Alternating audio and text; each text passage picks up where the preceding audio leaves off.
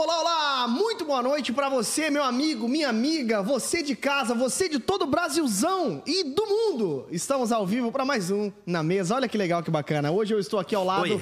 desta fera. Apareceu! Apareceu. Apareceu. Cara, o Bibo ele tá aproximadamente uns desde o programa 80, mais ou menos. No- Eu fiz o Doutrina 100. e Devoção contigo, seu blasfemo, seu blasfemo. verdade, é verdade. Doutrina que eles não estavam, daí depois eu não vim, mas mandei convidados de Ah, é alto verdade. nível. De alto Olha aí. nível, Você verdade. Preferia eu ou a Norma Braga? Você preferia eu ou o David Hiker? É verdade, Ah, é pronto, verdade. que isso, irmão. Não, respeita. realmente, a gente preferia as outras pessoas mesmo. Aliás, Pra deixar bem hoje claro. a gente tentou chamar o Gordon Fee, mas não deu. Não e deu. aí a gente. Ou o. Gutierrez Siqueira, enfim, mas a Sobrou gente acabou. com Sobrou, é o que temos pra hoje, né? Não, mas antes de mais nada, quero aqui cumprimentar meu glorioso Rodrigo Bibo de Aquino e hoje com uma camisa de 1517. Exato, Martinho Lutero. É nóis. Olha ali a minha- Cheio do Espírito Santo, fez a reforma protestante. Minha consciência cativa a palavra de Deus. Maravilhosa. Olha aí hein? que maravilha. Inclusive, essa- frase é emblemática. Emblemática. Quase morreu, No hein? filme, Lutero, No filme é maravilhoso. aquela cena, hein, cara? É, muito Obrigado, bom. Frederico, por ter salvo. Não, Frederico, né, enfim, não dá pra agradecer porque ele já morreu. Aliás, né? merecia uma versão nova, né? O filme Lutero. Pô, É verdade, merecia. hein, cara? Marquinhos, e aí? E uma mais assim vai? realista, de Lutero É. mandando matar a galera, os camponeses. Sacanagem, luteranos, brincadeira aí, os luteraninhos. Ela tá falando com o Caio, né? É, é piadinha, como é que é, ô presidente? É, Piadinha saudável? Piadinha né? sadia aí, pô. Sadia aí, pô. Olha, faz tempo que eu não imito o Bolsonaro. Hoje porque o Bibo tava imitar. Pô, Olha mano. só, os dons cessaram aí, tá ok? Não tem mais essa palhaçada na igreja aí, pô. Isso aí é infantilidade, pô. Brincadeira. Ei, Bibo, mas que bom, cara. Que bom Tamo você tá together, aqui. gente. Tamo together. dessa mesa. Dessa mesa Exato. maravilhosa. Mesa Essa mesa Larissa farta. Emília Estrada. Alô, alô. E aí, Lari, tudo certo? Tudo certo, graças a Deus. Tá na benção? Ô, falando Larissa línguas. Estrada, que está animadíssima com a festa junina da Onda Dura que tá chegando, Por olha aí. Mentira, ela não tá animada com isso, ela tá animada com outra coisa, dia 11. Já tá animado com muitas Ah, coisas. Tem muitas muitos coisas, eventos. Exato. É, a mulher, mulher joga para um lado, ó. joga pro outro. Ê, Só que o mulher. nome agora, não, o nome tá estranho, né? Qual o nome? nome, porque é secreto, público. como é- Ah, mas é o secreto da galera que vem. Ah, entendi. É, meu Ah. Bibo, é que na verdade é- é, é um- secreto, é uma. é- é- Nasceu de é um outro- fala? É uma outro sociedade projeto. secreta pra quem tá aqui. Olha né? isso, sociedade, claro. Tô criando uma sociedade secreta das bom. mulheres. Secreto. E, mano, e a convidada tem tudo a ver, né? Lugar secreto. Pô, É, vocês você são tudo Tá. Ela, ela fez o hino, né? Ela fez o hino pra, essa, o pra esse momento. exatamente. Claro. Foi profético Lugar quando ela secreto, fez. Lugar secreto foi só Não, mas a Larissa já vai vir com os, os- Como é que fala? Os reclames do Plim Plim. mas daqui a pouco, logo menos Ah, antes, mas eu vou antes é a cumprimentar. festa, né? Desculpa, eu eu tô- vou cumprimentar Junina. Pastor Lipão. Como é que está? Boa noite. Estamos de uniforme hoje, hein, Heavy? Boa noite, uniforme. Bom demais, tamo aí. Pô, por que que eu, eu quero comprar um desse aí também? Cara, é quero, maravilhoso. Só que eu não tenho peito, né? O meu só vai caber a onda, né? É.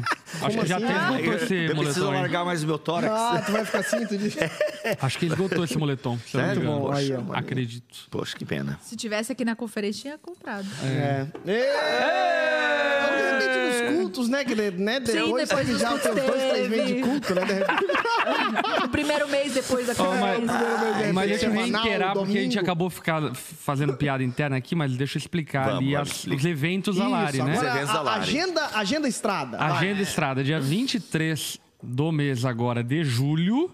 Ah, vamos ter a festa caipira aqui na Onda Dura. Festa caipiróstica. Vai ser maravilhosa. Vai ser muito bom. Festança aí com Só o povo comer. de Deus. Isso. Estaremos aqui. mecânico, Touro touro mecânico. Sério? Eita, eu nunca caí, sabia? Eu nunca Sério? fui. Nunca fui.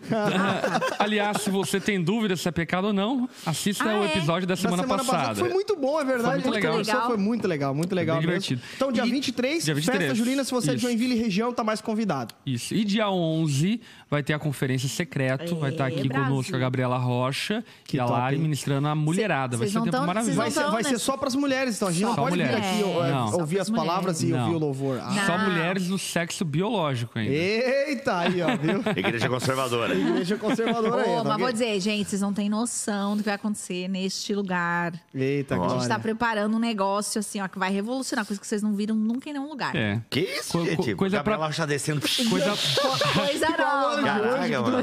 Vamos soltar bombas brancas aqui dentro? Caraca, O mano. anjo, o anjo travando. Mano, já viu aquele anjo caindo na plateia com as pernas abertas? Desse aí? Meu Deus, é muito bom aquilo. Ai, Deus. Não, mas Ai, vai ser ai. muito legal. Então, secreto, conferência secreto, É. Larissa Estrada e Gabriela Rocha. É, É. é, são essas as convidadas? É, são... Convidadas não, tu é da casa, é, mas tu- nós é temos... tudo que deu pra pagar. É, Gabriel tá. Rocha e eu. Adquira seu passaporte e venha Ó. participar desse E dia lota esses eventos, né? Eu, eu Lota, vejo os lota outros muito. encontros de mulheres aí, cara, o Não, estacionamento mas lotado, não, de verdade. Mulherada. Preparem o coração pra vocês quando vocês chegarem, que vocês vão Uma lembrar inclusive, transformem o banheiro masculino em feminino nesse dia. Pra não dar muito fluxo. O Bibo, ele vinha com as ideias dele progressistas, de Não, misturar não banheiro, viaja, cara. não, Não, ter tem homem sexo, aqui, não é entendeu? nada De não a ter homem nem é porque, mulher. pô, é muita mulher. tal. Meu, eu lembro que da outra vez acho que eu vim pegar achando aqui Todes, alguma aí a Lara coisa. pegando todes. Não, gente, aqui é Erros, muita não, gente, só tem um banheiro feminino, transforma os dois em feminino pra. Né? É aquela manchete, né, no, no Gospel ideia. Mas. É porque tu sabe o podcaster que que é? famoso É que fala não sobre anda. não ter banheiro masculino. Não, é que tu não anda em aeroporto, é um Não, cara que não viaja muito, mas tu pode ver aeroporto. aqui. É sempre fila no banheiro É, feminino, não é, cara? É é ruim ser mulher. É É, loucura, muito público. Era uma ideia aqui pensando nas mulheres. Muito mano. bom, muito É. bom. Já faz uma divisão naquele mictório. Por que de homem não tem fila? É porque o homem resolve mais rápido a situação, né? Ou seja, Nesse quando tem sentido. evento só E de não, e é homens, isso, as nós árvores temos mictórios e a privada. Então a gente usa tanto os mictórios um quanto a privada. depois do evento de homem? A mulher só é tudo só. A mulher é tudo só privada, tem que sentar, tem todo um procedimento e tal, entendeu? O Não, homem é já Tem todo um protocolo, todo um né? protocolo e tal. De higiene, limpar aquela coisa toda, Hum. puxar a descarga três vezes. Mas- Três vezes. Mas faz sentido, faz sentido. Gostei da ideia do Bibo. É, claro, é, Bibo Eventos. Por que não? né? Bibos Logísticas. Bibo Logísticas. Gente, falamos então, é, logo menos nós vamos lançar o outro imersão, mas é mais pra frente, né? É, Mais pra a- frente, na né? verdade, amanhã, a gente tá Amanhã. na É jornada de lançamento pastores oficial. e líderes aí todas, durante toda a semana. Criamos aí dia- alguns grupos de suporte a pastores e líderes, tem mais de mil pastores e líderes Olha que nesses legal. grupos. Caraca, manda o link do meu livro. Sacanagem, brincadeira. Ah, e esses grupos, a gente tem fornecido diversos materiais e, além desses materiais, a jornada, que está acontecendo todo dia, Uhum. 8 e 6 da manhã, ah, da segunda até a sexta-feira. E estamos conversando sobre vários assuntos e está sendo muito legal. Que legal, que legal. Na segunda-feira falamos sobre saúde da igreja, saudabilidade da igreja. Na Uhum. terça-feira falamos sobre ah, tecnologia e igreja. Ah, na quarta-feira falamos sobre igrejas em grandes cidades com o pastor Bruno Colonetti e na terça com o pastor Fábio Serafim. Uhum. Ah, hoje falamos sobre plantação de igrejas fora do país, igrejas internacionais. E amanhã vamos falar sobre família pastoral, eu e a minha digníssima. Ó. Top 8 demais. horas faz um plano sobre a saúde física do pastor, né? Vocês malham, vocês cuidam da saúde. É, eu tenho verdade. vários amigos meus, pastores, cuidando da saúde. Eu tô bem, bem, bem feliz. Constrangido. Constrangido também, faz parte. E aí Não, amanhã bacana. você falou que amanhã a gente lança. É, e aí amanhã a gente vai lançar ah, um- uma programação que a gente vai ter, que vai ser maravilhosa, que é o Imersão para pastores e líderes. Só que Inclusive, já tem gente me perguntando presencial já. vai Ó. ser um tempo. Presencial, vagas Vocês não têm noção. limitadíssimas. A gente vai abrir tudo com todas. as- Vai ter palestra com a equipe de administrativo, comunicação, gestão, Ó. é, Uhum. ações sociais, grupos pequenos, discipulado, pregação. Pergunta que eu temas, mais cultos. recebo: como é que é feito o discipulado no Onda Dura? Aí, Vai ter isso aí? Gente, vocês não estão Vai ter, vai ter, vai ter. Aí vai ter network com o Lipão, com a galera, a gente vai trocar muita. E é poucas Que legal. pessoas, justamente para ser bem pessoal. Você pode Ó, chegar, muito trazer suas dúvidas. A gente tá afim, assim, de abrir tudo Uhum. pra quem vai estar aqui. Então é só 200 vagas. Ó. Olha só. Só 200 Pô, tinha que vagas. Cara, pô, 300, já hein, tem uns- galera? é, não, já tem que tem ser uns dois- 300, dois 300 de que já. 300 de Esparta. Pô, tem E que amanhã, pra quem estiver no grupo, a gente vai abrir, então, o link só pra quem tá no grupo. A gente não vai liberar assim, Olha não. aí, galera do Rio que tava conversando comigo, ó. É, Ó, então amanhã. amanhã. vai pra live, entra E no até, grupo. inclusive, acho que a equipe provavelmente já deve ter colocado o link. Se não colocou, vai colocar aí o link do Jornada Pastores e Líderes Boa. para fazer o cadastrinho Boa. e Ó, participar aí dos grupos de Isso, suporte. coloca o link aí, Esse é um galerinha. grupo que, na verdade, não tem só essa finalidade de lançarmos ah, esse programa, Uhum. mas é um grupo que nós queremos continuar alimentando de materiais, volta e meia ferramentas, Muito instruções tal. Os meus podcasts do Igreja Centrada são uma baita Muito ferramenta. bom, porque muitos pastores e líderes, é, enfim, carecem de apoio, carecem de ajuda. Nós compreendemos e entendemos que não temos como agasalhar essas igrejas como pertencentes à nossa igreja, mas a gente pode estender a mão e prestar apoio, é isso que a gente está tentando fazer. De alguma Muito forma legal. contribuir com a nossa porção no corpo de Cristo. Cara, isso é muito legal. Eu acho que igrejas grandes, elas têm essa obrigação, eu diria assim, de ser esse farol para igrejas menores, esse apoio. Ah, conheço algumas igrejas grandes que prestam esse tipo de serviço de, de mentoria. Ah, por exemplo, a aba de Criciúma é muito legal, eles fornecem isso e tal. Inclusive, a própria equipe de marketing ajuda pequenas igrejas, né? A fazer os banners, a, eles fornecem, tipo, os layouts. E a galera do marketing tá ficando louca comigo, já, o pessoal do design. Ah, cala a boca, Bibo, cala a boca. Não, nesse dia assim que é legal, eles fornecem, tipo, um Canva da igreja, entendeu? Então Olha aqui já tem legal. artes prontas, só substitui pela foto do seu pregador, e assim você elimina o fundo, fazem. A igreja Red do pastor Tiago eh, Matos. Tiago Matos. Vocês já se conhecem, não? Cara, a gente se- se falou só pelo O WhatsApp. Bibo, desde que ele começou na mesa, ele tá falando, bah, cara, quero É. fazer uma mesa contigo, Thiago Maia. É, não, tem que fazer. Tem... Não, tu e o Franco, o Franco tu já fez mesmo. Mas sim, são pessoas que é muito legal que são igrejas inspiradoras, né? A Onda Dura é uma igreja inspiradora, isso é Uhum. muito legal. E presta- é muito legal prestar esse serviço para igrejas menores. É, e então. é, assim, Muito eu legal. acho que tem, se a gente já errou, pra que os outros vão errar também, né? Exatamente, é exatamente, exatamente. Muito Facilitar bom, isso. muito bom. Gente, então é isso. Então temos todas essas programações, logo menos. Aliás, fim do ano tá chegando, né, Bibo? Isso quer dizer o quê? Nossa. Gente, é. é Meu aniversário, dia já. 30 de novembro, dia É do verdade. teólogo, Não, meu meu, aniversário. O meu. Ah. Olha que legal. No Nasci dia no dia do teólogo, que legal, predestinado, Bacana, né? Predestinado, viu? Não adiantou ser Aí. arminiano. Gente, vamos rodar a vinheta, porque nós vamos começar mais um Na Mesa Roda Brasil.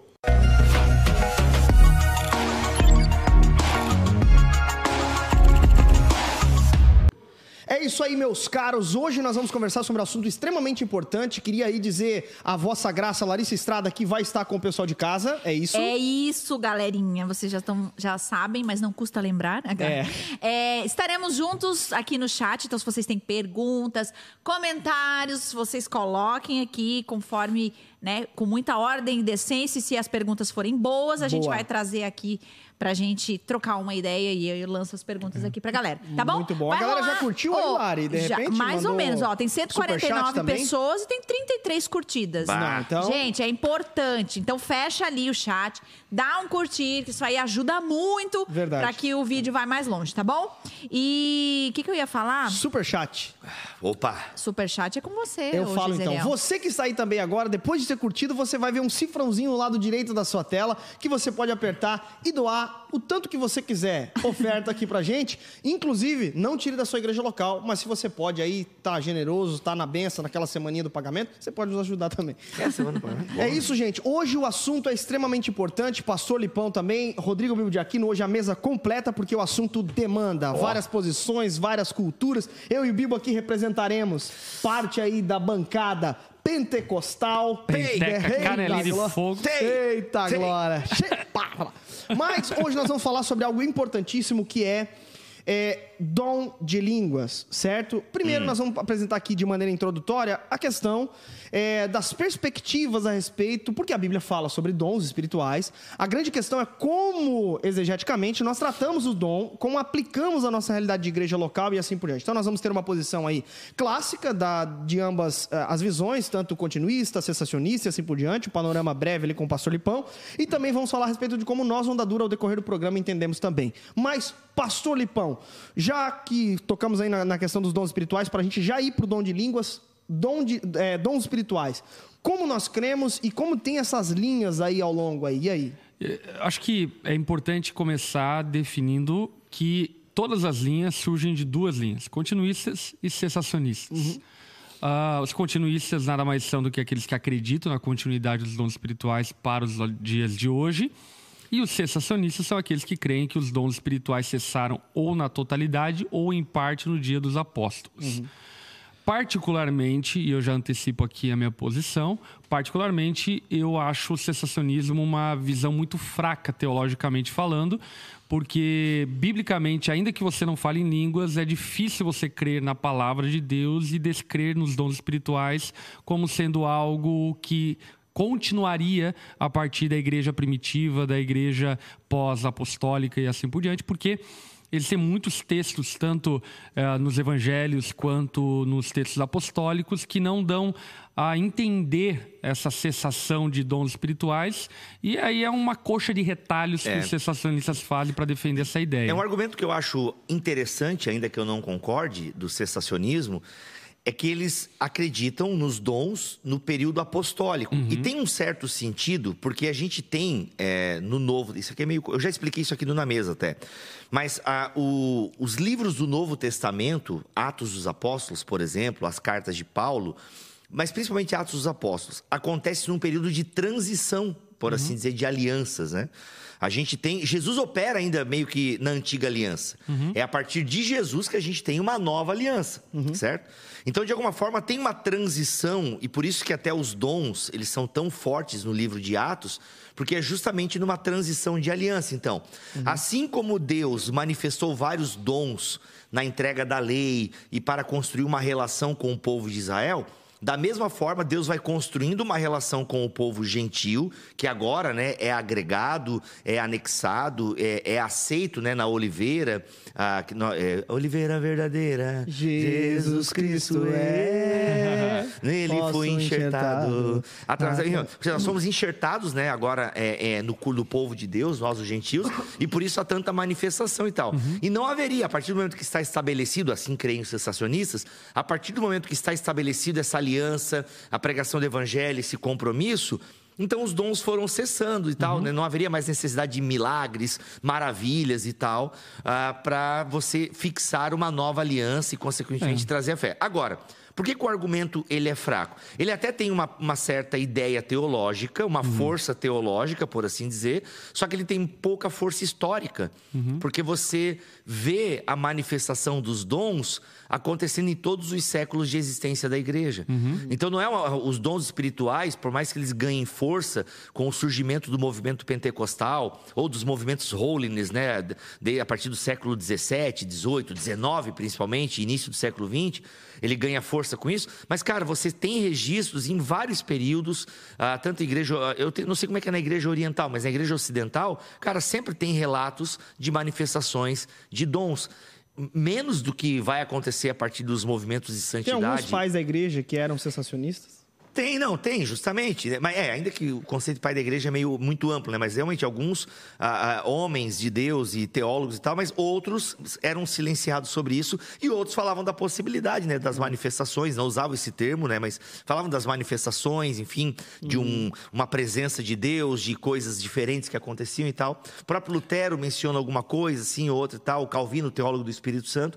Mas, de fato, né? Como a gente vê no movimento pentecostal, de experiências estáticas e por aí vai, isso vai ficar mais forte a partir do século XIX e 1900, século XX. menos. É. É, mas eu não tenho. Antes até, né? 1800, você já tem vários, vários relatos de acampamentos e fa- com o movimento de santidade, né? É, eu- eu não tenho dúvida. É, é- é- como nós conhecemos, por exemplo, é, no nosso contexto, ele, ele surge a, a- a partir principalmente de William Seymour ali, né? Depois de Não, Parham, Charles? Fox Parham. É, É, o Parham- o como, é, como movimento é mil, no- 1900, né? Uhum. Mas é enqu- enquanto assim... um, um ponto que eu queria comentar aqui sobre o sensacionismo. Eu peguei aqui um, um sensacionista bem clássico, que é John MacArthur. Ele, a- a- o argumento, né, ra- rapidamente assim, quais dons para eles continuam? As, as variedades de dons se dividem em dois grupos gerais, de palavra e de serviço. Os dons de palavras verbais, profecia, conhecimento, sabedoria, ensino e exortação. E os dons de serviço não verbais, liderança, ajuda, dádiva, misericórdia, fé e discernimento. Então, toda a questão de milagre, é, é, Mistério. é, dons de língua, Maravilhas. é, maravilhas e tudo mais, esses dons para os sensacionistas cessaram nesse sentido, né? Isso, que eles tinham essa função de atiçar a fé do povo é, para essas coisas miraculosas mas e tal. eu entendo o argumento, é, como você, enfim, entende o argumento sensacionista, mas eu enxergo nele uma inferência bíblica. Porque Sim. você tira uma conclusão a partir de algo que a Bíblia não fala. Não fala, exatamente. Ah, então, é uma conclusão do tipo assim: faz sentido se fosse assim, mas em nenhum momento a Bíblia fala que é assim. Então, acaba que é uma inferência, uma adição à Bíblia que a Bíblia não fala, não menciona. Então, de maneira resumida, os sensacionistas são esses, né? Que creem na cessação ou em parte ou em totalidade dos dons espirituais e dos carismas Sim. espirituais. É que se você pega Atos 2, por exemplo, é um texto muito caro para o movimento pentecostal. Você tem ali realmente manifestações de línguas repartidas como fogo. Você tem, né, coisas assim realmente espetaculares que não se repetem, inclusive no próprio livro de E não, Atos. não tem nenhum problema não se repetir, né? Justamente, é. Aí então, a partir disso, eles fazem essa inferência. Ó, isso aconteceu por um motivo muito claro, porque são sinais que os judeus conheciam. Então, como Deus queria se mostrar para os judeus, para mostrar mostrar que isso é algo de Deus, Deus fez isso. É. A partir do momento que esse povo começa a entender o evangelho e a igreja começa a se difundir, né? Mas eu acho o argumento fraco, né? Eu não concordo com ele. Mas acho que entra até numa realidade cultural, né? No sentido de havia-se a necessidade, como o Bill bem mencionou, e eu concordo com isso, de haver uma explosão de manifestações espirituais Exato. por conta do advento, do que estava acontecendo ali. Sim. O que estava acontecendo ali era a confirmação de uma aliança, era a esperança da ressurreição, era o Espírito Santo como promessa sendo dada ao povo de Deus. Então, há N fatores que exigiam uma extravagância de manifestações. Mas, quando nós olhamos por uma perspectiva cultural, a gente pode até analisar ah, as diferen- diferenças de manifestações nos nossos dias. Por exemplo, você vai para um contexto ah, islâmico ou um contexto eh, do continente africano. Os relatos de missionários, pastores, líderes nesses lugares são relatos que testificam de sinais extravagantes do Espírito Santo. Cara, não precisa ir longe. É, quem trabalha com, por exemplo, em rincões, favelas, Periferias. periferias, mano, não, não existe coisa. não existe cessacionista em missão, em periferia. E em rincões e por aí. Cara, não existe cessacionista, porque É. é, milagre. É, mano, é pessoas que lidam com bruxaria ou, né, ou, ou- ou outras religiões, enfim, que evocam espíritos e por aí vai. Então, assim, não tem cessacionista nesses ambientes. Porque é milagre, cara. Até é embates ou é demoníacos. isso, é exatamente, ou é i- ou É. Deus faz, ou. ou Exato, não- é embates demoníacos e assim. E é incrível como, por exemplo, essa, esse revestimento de poder, né? Nós cremos que a- a- o, o dom, né? ou seja, o dom de línguas ou a questão dos dons, é um revestimento. Nós cremos, eu acho que a onda dura crê dessa maneira também, que nós somos salvos em Jesus Cristo por meio do Espírito Santo. Então, todos, todo mundo que está na igreja é batizado é, pelo Espírito Santo no corpo de Cristo. Os pentecostais acreditam nisso e os carismáticos também. Ninguém chega ao corpo de Cristo se não for pelo Espírito Santo. Exato. Então isso é claro, né? É 1 Coríntios capítulo 12 e os pentecostais, sejam eles clássicos ou modernos, enfim, creem nisso. Nós somos batizados pelo Espírito Santo no corpo de Cristo. Agora os pentecostais acreditam e os carismáticos também que há um revestimento de poder, que não é uma segunda bênção, mas é um segundo momento que o Espírito Santo vem sobre o indivíduo e o capacita para uma obra e esse e aí os pentecostais clássicos acreditam que esse, essa vinda do Espírito ou melhor esse enchimento não é vinda deixa eu corrigir minha fala essa esse enchimento porque ele já está no Espírito Santo esse revestimento de poder que inclusive é o livro do nosso amigo Gutierrez Siqueira, Siqueira. tá? Esse revestimento de poder, ele vem acompanhado de algum dom.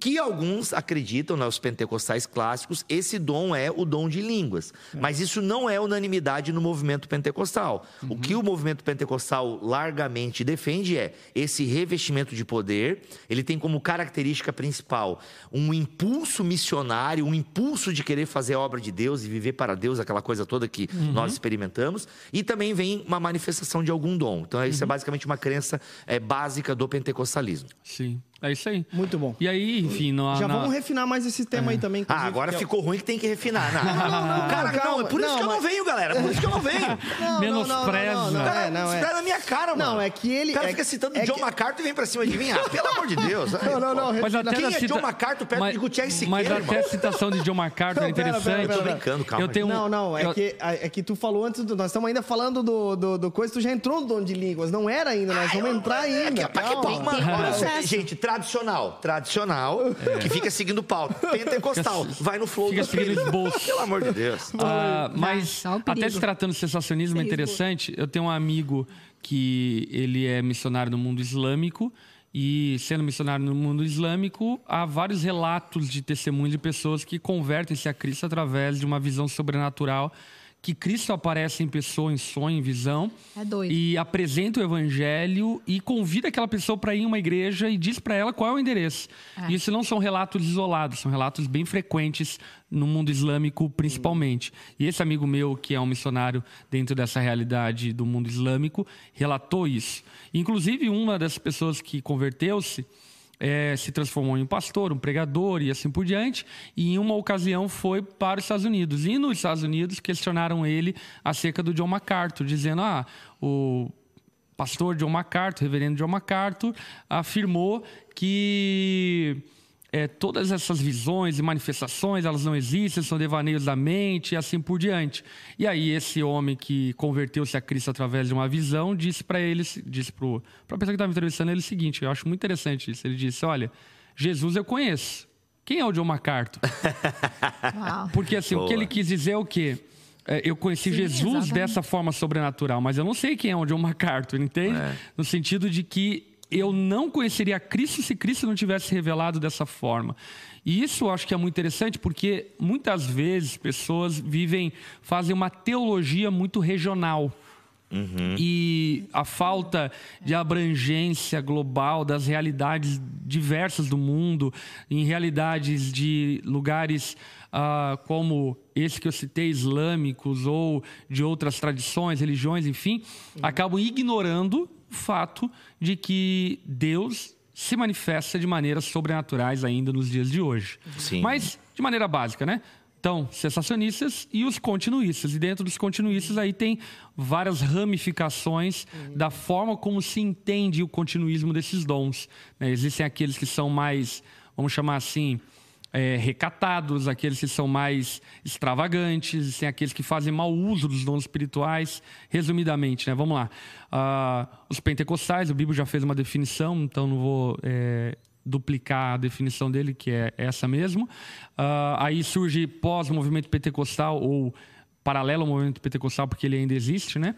O movimento neopentecostal que manipula os dons espirituais com outras finalidades. Pentecostais clássicos, eles usam os dons espirituais para manifestação da glória de Deus, do reino de Deus, a mensagem do evangelho, enquanto os neopentecostais manipulam e usam os dons espirituais ou pseudo-dons espirituais eh, com motivações de prosperidade, de enriquecimento e de milagres. ah, Agora é o seguinte, é interessante que, por exemplo, se a gente pega, eu não vou citar nomes, né, mas a maior expoente do, do neopentecostalismo no Brasil, por exemplo, não acredita no dom de línguas, né?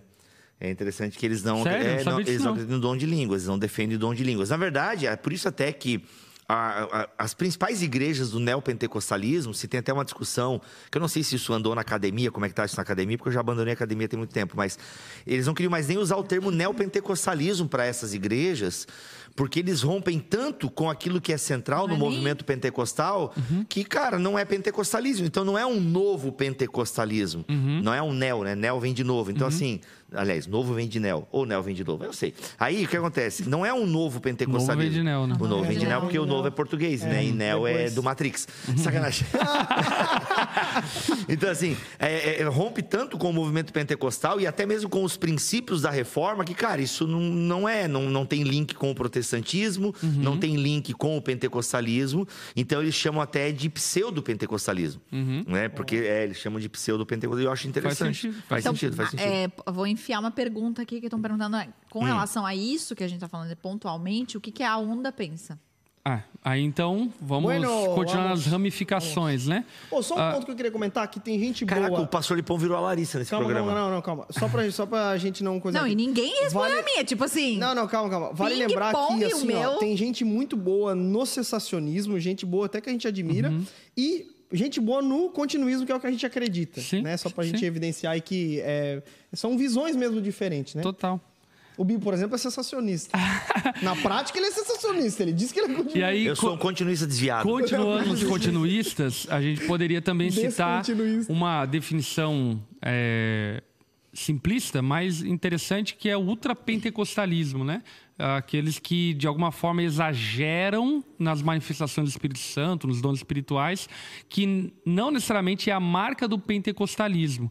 Existem muitos pentecostais que são bem conservadores em relação à manifestação dos dons espirituais e até, de certa forma, zelosos em relação a isso, enquanto algumas outras denominações pentecostais que são mais extravagantes, né? Geralmente até são as chamadas até de carismáticas, né? Aqui até é uma pergunta que o pessoal faz muito para mim. Ah, qual é a diferença de pentecostal e carismático e tal? Gente, a diferença é basicamente onde está o movimento. Porque o pentecostalismo, ele nasce, então, ah, como um movimento em 1900, aproximadamente, vai se organizando e várias igrejas igrejas pentecostais surgem, ok? Então, Assembleia de Deus, Congregação Cristã do Brasil, Igreja é, Deus em Cristo, se não me engano, que é fortíssimo nos Estados Unidos, não é, é Deus em... Esqueci agora, acho que é Deus em Cristo, não lembro agora. Aqui ela é fraca no Brasil, mas muito forte nos Estados Unidos. Então, surgem essas igrejas pentecostais.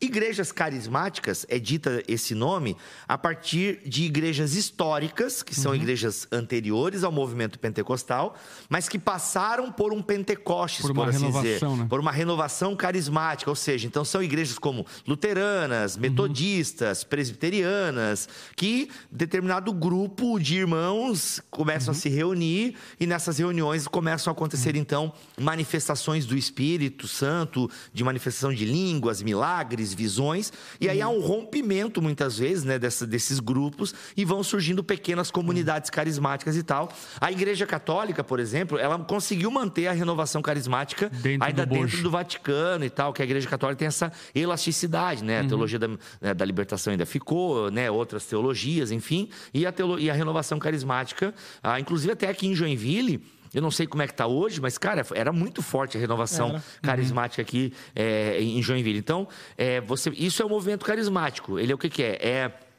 essa ação do Espírito Santo, aqui não estou entrando em juízo de valor, se a gente concorda ou não, é só um dado histórico, tá? É, essa ação, então, do Espírito Santo, ou entendida como do Espírito Santo, em igrejas históricas, é. né? E assim, por definição, então, né, o que nós somos como igreja, eu sempre brinco dizendo que nós somos carismáticos com cinto de segurança, né? Uhum. Uh, no sentido de cremos na continuidade dos dons espirituais, portanto, carismáticos.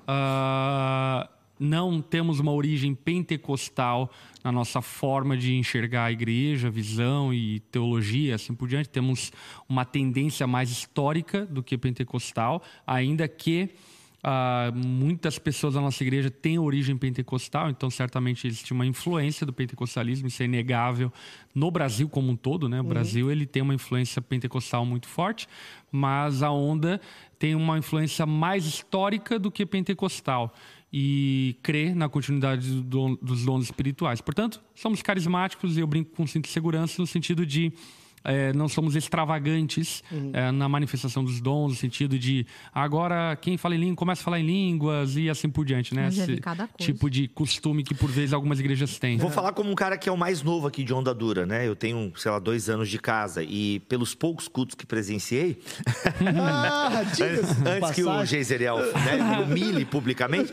mas eu percebo assim, é, já vi em cultos assim que foram bem tranquilos, uhum. né? Boa noite, tchau, até amanhã. E foi um culto bacana, a palavra foi pregada, cantamos ao Senhor. E, e tem cultos que, tipo, tem uns irmãos lá, irmãs, que uhum. falam em línguas e tal, né? O louvor, tu percebe que tem um, o padzinho, né? O Espírito Santo agindo no pad e tal, aquela coisa toda. Então, assim. Pad santo. O, pé, Não, o, o, dom do pad. O dom do pad e tal. É, aí, então, assim, tem uma, tá varia, tá tem uma variedade e tal, uhum. assim, né? Então, é, é, uma igreja que é aberta. Uhum. Tipo, se alguém começar a falar em línguas aqui no culto da onda, ninguém vai ficar, tipo, meu, o que tá acontecendo? Tipo, alguém cala essa, essa pessoa aí, né? Não vai rolar, entende? Né? Não vai rolar. E no, no púlpito é bem. No púlpito, eu não sei daí qual é a regra no púlpito e tal, mas eu não percebo dos pastores uhum. e, e, auxiliares pastorais e também essa. Eu já te essa questão. profecia, não?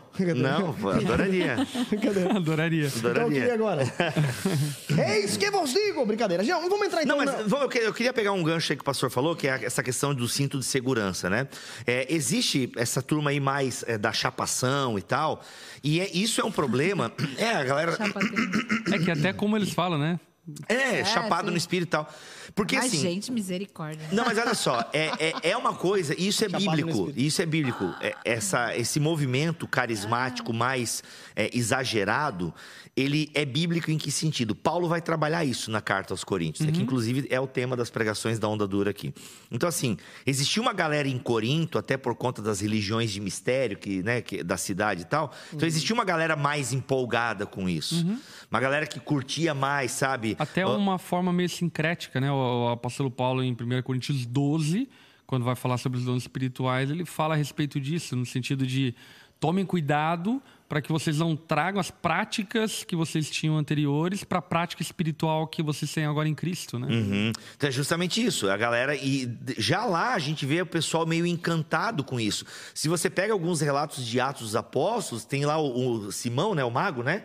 Uhum. Ele quando vê a manifestação, opa, como é que eu, como é que eu tenho isso daí? Né? É, Porque então é. essas coisas espirituais. feitiçaria. É, justamente. E até é uma passagem muito louca essa aí, né? Que a galera depois vai queimando os livros, tá? É muito legal. Então, o poder do Espírito Santo, ele de fato pode dar. ah, numa mente imatura, ele pode dar essa caraca, olha só, tipo, o poder do sol em minhas mãos, assim, né? Meio Doutor Octopus quando tá lá, É, né? exato, é. Entendeu? Então, onde. Poder, né? Justamente. E é o Dinamis mesmo, né? Então, e eu vejo que em alguns movimentos eles incentivam muito isso, essa busca do poder. E, de fato, se a gente buscar, Paulo vai falar, né? Busquem os dons. Então, os dons são coisas que devem ser buscadas e tal. E aí, só que esses movimentos da chapação, eu acho que às vezes falta o embasamento bíblico teológico, que é o que Paulo vai combater na carta aos Coríntios. Galera, vamos lá, olha, eu prefiro falar cinco palavras com a minha razão do que dez mil em línguas. Estou parafraseando Paulo, não lembro se ele fala exatamente isso. Mas Paulo está deixando claro, gente, eu prefiro usar a minha razão do que ficar falando toda hora em línguas. E a gente percebia que na comunidade de Corinto tinha lá os pneumaticós, né? Que é aquela galera que talvez fosse os que se achavam de Cristo. Não, eu não sou de Paulo, eu não sou de Pedro, eu não sou de Apolo, eu sou de Cristo. Talvez esses fossem os espirituais. E aí Paulo está querendo até Boa, combater boa, um boa. pouco esse exagero da galera que era a galera da chapação em Corinto. Porque de fato, né? que- que, que era um, um, um, um- um abuso nesse sentido dos dons, porque por isso que até o argumento. Mas não é um a- abuso, a, não, respeito, deixa eu- não, a respeito do- dos pneumati- pneumaticos que tu colocou ali, né? Pneumáticos. Que é justamente quanto. Por isso que algumas versões trazem dons espirituais, né? E não quanto aos espirituais, porque espirituais era uma linguagem sarcástica até de Paulo para dizer Uhum. a, a aqueles que estavam de fato se vangloriando por conta de falar algum tipo de dom extraordinário, assim. né? Uhum. Não, é nesse sentido de que é, o problema do- desse movimento, muitas vezes, é que falta aí essa questão mais do, do- de você estudar, entender o texto. Por o isso que o apóstolo Paulo, em Romanos 12, quan- é, Romanos 1 Coríntios 12, quando vai abordar esse assunto, ele fala: Não quero que vós sejais ignorantes a respeito Exato. dos dons espirituais. Por conta do quê? E eu acho isso muito bacana. Ontem, inclusive, quando eu estava pregando esse texto bíblico no culto de quarta-feira, eu mencionei a respeito disso. De que o apóstolo Paulo, quando vê o exagero cometido pela igreja de Corinto, ele não vai lá e poda e diz: gente, não pode, não pode falar em Boa, línguas, não pode boa. fazer isso, não pode fazer aquilo outro Não é a resposta mais adequada, né, ao problema. ele não responde dessa forma. Ele responde é, querendo organizar os Exato. dons espirituais, porque Paulo entendia a importância dos dons espirituais no contexto da igreja de Corinto. E, e por vezes eu percebo que alguns irmãos, por viverem em contextos passados, onde os dons espirituais eram meio bagunçados na igreja, onde, enfim, falsas profecias eram entregues, algumas revelações meio bagunçadas eram faladas, assim por diante. Alguns irmãos querendo ah, fugir de- disso acabam reprimindo os dons espirituais. E essa não é a atitude de Paulo. Exato. A atitude de Paulo é de esclarecimento para que eles pudessem administrar bem os dons espirituais. Eu digo isso, por exemplo, a Lari vem de um contexto ah, mais histórico, tradicional também, ah, e ela, eu eh, também venho de um contexto mais histórico, tradicional, mas logo cedo eu tive vivência em meios pentecostais, então a minha mente abriu para essa realidade. A Lari não, a Lari vem de um contexto onde ah, o Espírito Santo era esquecido mesmo, né? Como diria o Franchano no livro dele, né? O Deus, o Deus esquecido. esquecido. né? É, ele realmente era esquecido. E ela tinha muito preconceito, barreira mesmo, assim, no sentido de, não, Deus não vai fazer isso comigo, não vai me derrubar, não vai dar dom de línguas, eu não quero, e assim por Nem diante. comigo e nem com ninguém. É. E, e ela teve uma experiência bem pontual com o Espírito Vergonhosa. Santo, ah, que, que foi um marco na vida dela, no sentido de ela experimentar algo que, que humanamente falando era inexplicável, mas Deus, enfim, agiu, o Espírito Santo agiu na vida dela e a marcou dessa forma. Então, eu percebo que muitas pessoas, inclusive, eh, são honestas em relação ao sensacionismo, no sentido de terem argumentos, vamos lá, lógicos, filosóficos. Eh, Eu tenho dificuldade, novamente falo, com argumentos bíblicos, mas lógicos e filosóficos a respeito eh, dos dons espirituais. Eh, muitas pessoas não têm esses argumentos, mas na verdade pelos seus machucados com extravagância, exagero, ou até mesmo pela bizarrice que a gente vê na internet, aqueles videozinhos e tal, enfim, acabam repulsando. E o apóstolo Paulo, com a igreja de Corinto, não reprime. O apóstolo Paulo, com a igreja de Corinto, instrui, ensina como eles deveriam agir com os dons espirituais. Mas será Isso que é muito muitas importante. vezes não é igno- ignorância? De, tipo assim, mui- porque assim, você vê alguns con- contextos quando a gente viaja, enfim, não é o nosso contexto, né? Mas eu vejo que assim, é, é, é genuíno a intenção, mas você fala, gente, mas assim, puxa, é- é, vamos voltar algumas casas, né? E aí, uma vez eu tive essa conversa, porque eu fui, preguei num lugar lá bem. Nossa, o lugar é super legal, né? Enfim. E eu preguei sobre arrependimento e tal. E depois, uma, uma outra mulher, era uma conferência de mulheres, aí a outra mulher foi pregar, e aí ela, enfim, começou a pregar. Eu pensei, ah, legal, né? Vamos, pregação e tal. Do nada, ela fala, então, aí agora eu quero falar sobre algo que vai mudar a sua vida e tal. Todo mundo fica em pé. Quem aqui fala em línguas? Eita, Daí eu nós. pensei, ih, Clássico. o que, que vai rolar, né? Levanta a mão, quem fala em línguas. Você que fala em língua, senta. Você que não fala, fica em pé. Eita. Aí ela começou, gente, falar em línguas, ele começa, ele é uma voz que sai do peito, não da garganta. Não sei o que, Pronto. começa, abre a boca, deixa ela calar. E tipo assim, ensinando a. e eu fiquei olhando aquilo, e aí o que aconteceu? Ela falou: agora apaga a luz e, e aumenta a bateria. E não sei o que. Começou um negócio, e eu pensei, gente, vai cair Vem uma. aí! Beija-flor! Exato. Exato. Eu ia fazer essa piada aí. É, Na língua estranha, vem, vem. É o som do céu. Vamos lá. Não, mas loucura, loucura. Mas Não, então, daí disso- começou a cair as pessoas. Aí, Ah. caindo, enfim, se- sei lá o que que é cair, né? Só que eu, porque eu tava olhando toda aquela situação, né? Com raiva, porque, poxa, ninguém caiu na minha pregação. Poxa Foram vida. cair na, na- né? Aí eu comecei a olhar. Vamos fazer isso na próxima. As pessoas caíam, tipo assim, bom, eu vou falar uma coisa bem. É a tua opinião, a tua É, visão tipo o que sobre a eu vi, coisa. né? Ok. Eu, vai, eu e minha amiga, a gente dando uns passinhos pro lado, que a galera ia caindo no nosso pé, né? Uhum. E aí eu comecei a observar as pessoas cair. Elas caíam e, tipo assim, davam uma ajeitada assim, arrumava a roupa.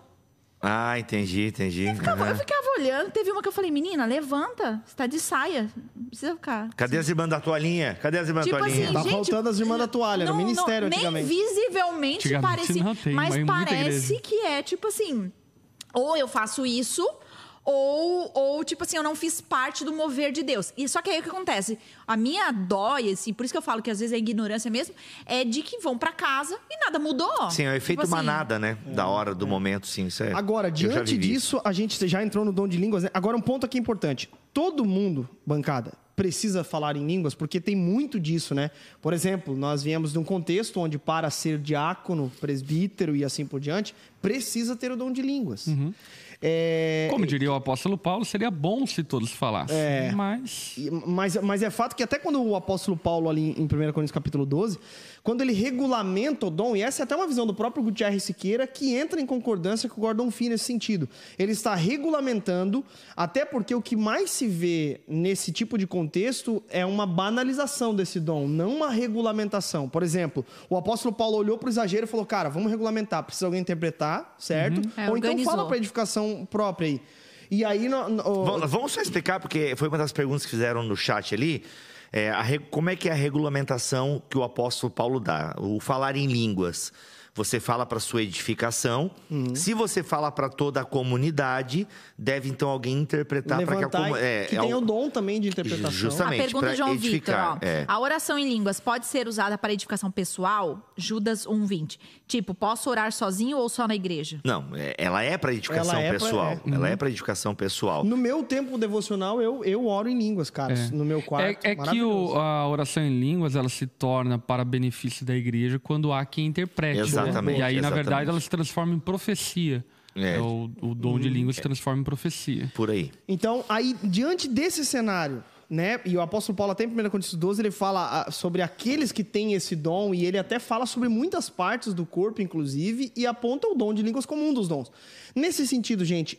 Todo mundo precisa falar o dom de línguas, eu acredito aqui, porque já veio muita gente frustrada, acredito que o Bibo já deve ter presenciado isso também, de muita gente frustrada, principalmente na minha adolescência, eu ficava muito frustrado em relação a isso, E já conversei agora, depois que eu vim pra onda, com alguns amigos que ainda pertencem ao movimento pentecostal, frustrado por não falar em línguas. E aí, precisa todo mundo falar em línguas? É um dom que todo mundo tem? E aí? Eu creio que não. É, não.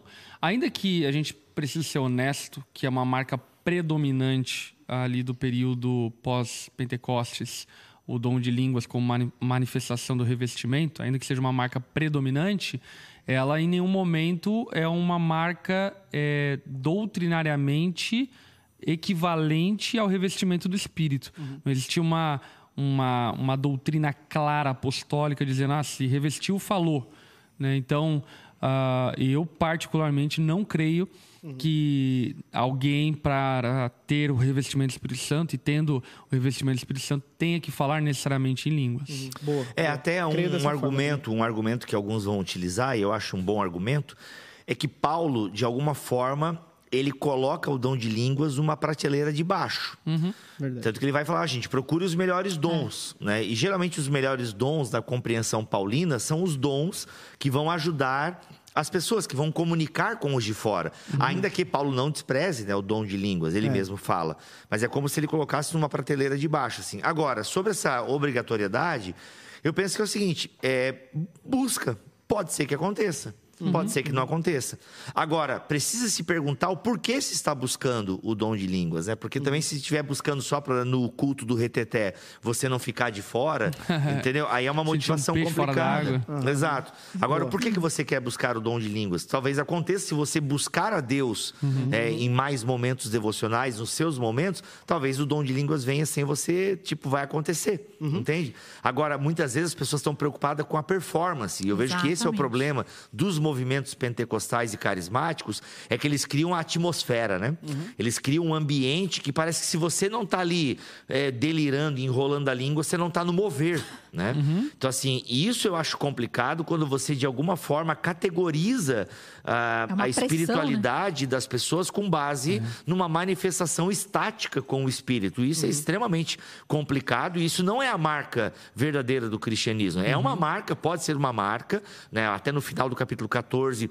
Paulo vai utilizar a questão da profecia e do dom como um gancho para o evangelismo de alguém que está ali na comunidade, pode se surpreender como é que aquela pessoa sabe tanto da minha vida, enfim. Então há ali uma marca evangelística, mas não, a marca do cristão é o viver como Cristo, são tantas outras É coisas, né? porque o, o dom, os dons, né? Eles não, não têm a ver com a gente propriamente dito, né? Tem a ver. E por isso que o dom de línguas é tão apreciado, porque, tem a- porque muitas vezes é, é- a gente está buscando performance mesmo, está buscando é, é, segurança de que está tudo bem e tudo mais. E Uhum. os outros dons, que muitas vezes não têm a ver com a gente, pá, passa despercebido e nem. 1 Pedro 4,10: Cada um exerce o dom que recebeu para servir aos outros.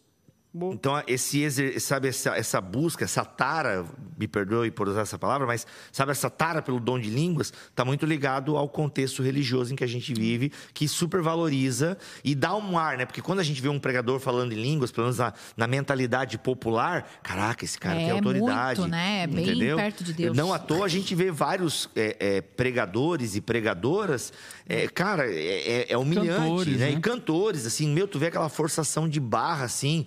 Ah, e agora com o Worship Feios BR mesmo, que é uma página, assim, que é- eu né, gosto Uhum. do trabalho deles e tal, mas tem hora assim que dá até um embrulho no estômago, porque você vê muito Vê esses de tudo, exageros, né? Por isso E- que eu falo, será que às vezes, muitas vezes, pra mim, é ignorância, é uma cultura que É já cultura, é vem, cultural, já é vem cultural. nem pensa. É tipo assim, eu É uma só rep- replicação, né? eu replico, né? Tem uma pergunta aqui do Jonathan que ele diz assim, ó. é, línguas estranhas são dons, ah, são dos anjos ou idiomas humanos? Pô, isso é muito importante que cai na pergunta o que é o dom de línguas, né? Existe alguma diferenciação? E aí, nós, nosso especialista, Rodrigo Bibo de Aquino, por que não, né? A dissertação dele de mestrado foi sobre isso. Foi. É, Bibão, É nos verdade. explica aí, cara, um pouco sobre isso também, depois o Mas sabe, sabe mais da minha dissertação do que eu, porque É eu, eu escrevi em 2016 e tu leu ela recentemente, né? Ô, Bibo, mas diz aí, cara, é- é- é, as línguas ali de Atos, né? Que eu- os Vamos. pentecostais, eles, eles é, em, principalmente em quatro registros de Atos ali, eles veem uma manifestação é, posterior à conversão. Sim. E eles se baseiam muito. A teologia pentecostal ela se forma muito a partir do livro É de Atos. né? subsequente e separada. Isso, né? subsequente. Até a, de- a própria declaração da maior denominação pentecostal do mundo, por assim dizer, ela fala sobre um- uma experiência posterior É uma à experiência conversão posterior. marcada com, por línguas. Exato. E essa línguas ele eles entendem é, de algumas formas, né? Mas fala aí, Bibo. Duas o que- formas. Então, assim, nós temos a manifestação de línguas a partir do- da compreensão pentecostal e é, é, até tradicionais, acredito dessa maneira, que são duas formas, xenolálica e glossolálica. O que isso significa? Xenolálica, em Atos dos Apóstolos, ali pareceu uma manifestação xenolálica. O que que é manifestação xenolálica? São línguas de povos conhecidos. Então, assim, ali em Atos 2, dá a entender que eles, né, quando os discípulos foram cheios do Espírito Santo, eles começaram a falar nas línguas dos povos que estavam ali para a festa de Pentecostes. Ó, esses caras estão falando nosso idioma. entende? Ainda que houvesse aqueles que olharam para aquilo e não entenderam nada. E não entenderam nada, eles parecem bêbados É. e tal. Então, alguns vão dizer o seguinte: ali é uma experiência xenolálica. Eles falaram, vamos dar um exemplo para ficar bem claro para você. Digamos que o Espírito Santo descesse aqui agora, eu queria falar inglês, que eu acho mais legal. Aí você começa a falar espanhol, não, tu alemão, porque é claro. Francês. Francês, que é francês? Hum, francês. Tá? Ele é francês, a Lari fala um japonês, o, o, o Geiseriel aqui começa a falar italiano. Italiano, tu tem aí italiano que fala com a mão e tal. Tá. Aí começa a falar italiano. E é isso, é, gostou italiano? Beleza. E eu, falo, e eu falo inglês, of course. Of é. Larissa Esper Ló Santa Clara, lá, ó, italiana. Ela, ela, ela fala italiano. Então, diga- então, isso é uma mani- manifestação xenolárica. A gente começa a falar as maravilhas de Deus em idiomas distintos. Isso é uma Certo. manifestação É um xenolálica. linguístico rápido. Um curso. uma- Só abre parênteses aí só pra falar a respeito daquilo que tu comentou lá no início sobre a intenção da igreja, da- do, do, Deus, do mover de Deus para as igrejas gentílicas, né? Isso, Sobretudo. então tem essa ideia de que. Até tem um, um paralelo muito legal de Atos 2 com Gênesis 11. Essa ideia da Torre de Babel e tal, que na Lá Torre de confundiu. Babel lá confunde. Em Atos 2, Deus então está começando a falar, né? a- dessa manifestação para todo mundo, Uhum. tá? Agora tem um parênteses interessante que alguns teólogos pentecostais, eles acreditam que não. Ali em Atos 2 foi línguas angelicais mesmo, né? Aquela língua toda enrolada que a gente não entende. E que, na verdade, ali há um milagre na fala, ou seja, eles falaram em línguas estranhas, mas como é que as pessoas de outros povos entenderam que eles estavam falando maravilhas de Deus no seu idioma? Um milagre na audição. É uma inferência, a Bíblia não fala sobre isso, mas é uma possibilidade de interpretação. Mas, grosso modo, no movimento pentecostal, então tem a xenolália, línguas conhecidas, e a glossolalia, uma glossa, uma fala não é, é captada é, pela humanidade, uma fala angelical ou uma fala que só faz sentido no ambiente do espírito, por assim dizer. E, E, é aí é onde é interessante- tratada a, a, a questão da oração em línguas. Oração em línguas, né? As línguas estranhas Mas que o da pessoal onde fala. surgiu essa ideia de que é uma oração angelical? Cara, tem a ver com o culto das- dos cultos de mistério lá da igreja de Corinto e tal, Uhum. né? Essa ideia de e como é uma língua estranha. Agora, o porquê língua dos anjos? Eu acho que é por causa de Paulo, né? Ainda que eu fale língua língua dos anjos, né? Ah, é verdade, É, causa tem disso. 1 Coríntios 13. Então o pessoal daí faz essas inferências. Agora, é muito legal que no movimento pentecostal, as duas manifestações são registradas. Se você vai estudar, e eu estudei por alguns anos, né, o movimento pentecostal, você tem, por exemplo, em Azusa. Azusa, que é o grande marco do, do pentecostalismo, com William Seymour. A Azusa, você tinha lá na- na- na- no casarão da rua Azusa as duas manifestações. Pessoas falando em línguas estranhas, ou seja, não é, idiomas não identificáveis, e você tinha pessoas falando em idiomas identificáveis. No movimento pentecostal É raiz, você tem as duas Tem manifestações. gente falando em piano, né? Justa, falo justamente. que é aquele justamente. lá que. É o próprio William Seymour, né? Que não sabia tocar piano e sentou no piano e, E- começou a tocar. Ou não sei se foi ele ou Caramba. alguém ali É. numa, quando ainda não, não tava no galpão. Foi aí que ainda. surgiu o PED. Foi aí que surgiu o pé. exatamente. Pede ao milagre toda o semana. PED é o milagre Então você, e isso marcou muito Azusa. Por que, que o movimento pentecostal explode a partir de Azusa? Porque o mundo inteiro começou a ir para Azusa e ali né, passavam às vezes uma semana e era culto todo dia direto. Uhum. E ali em Azusa, cara, de fato, você tinha alguns relatos meio complicados às vezes, Uhum. né? Você tem jornais é, de Los Angeles que escreviam matérias e, segundo o relato deles, eram umas coisas meio complicadas. Pessoas de religiões de mistério, não quero citar nomes aqui, mas religiões de mistério, ou, ou vou citar aqui, por exemplo, o Espiritismo, que é conhecido de todo mundo, né? Às vezes até pessoas do movimento espírita se sentiam à vontade lá em Azusa. Sentiu em casa. Se sentiam em casa, aconteceu Olha que muito isso. escândalo para os pentecostais. Não, que isso é, cara, tá isso falando. está registrado até. o- é, esqueci o nome do, do historiador, então tá ali. Então isso realmente acontecia e tal. E, cara, eu acho isso super natural num movimento que lida com questão de espiritualidade, porque até depois também ele se centrar, né, ele ser teologicamente mais Embasado. lapidado, de fato aconteceu muita coisa. Mas, cara, muitos milagres aconteceram em Azusa. Né? Pessoas que de repente falavam só alemão, que estavam lá, ou húngaro, acho que tem de um húngaro, né? E do nada alguém veio e começou a profetizar na vida da pessoa, no idioma da pessoa. E, Cara, isso é maravilhoso. Então você tem isso. E movimentos mais, às vezes tradicionais que acreditam no dom de línguas. Por exemplo, eu tinha um professor luterano, luteranão, que acreditava no dom de língua xenolálica, porque ele conhecia um missionário que foi para um lugar que eu não lembro aonde, cara, e ele aprendeu a falar o idioma de forma miraculosa. Não foi assim, passou seis meses, fez um cursinho intensivo e tal. Não, ele aprendeu por causa de uma situação que ele precisava evangelizar alguém, não sei se estava no leito de morte, ele começou a falar o idioma. Demais. Então, ele acreditava nesse tipo de manifes- manifestação xenolálica, né? Já o pentecostal acredita nas duas, Sim. né? Línguas estranhas e línguas identificadas. O Rafael pergunta: a onda dura acredita que a glossolalia é o dom de línguas?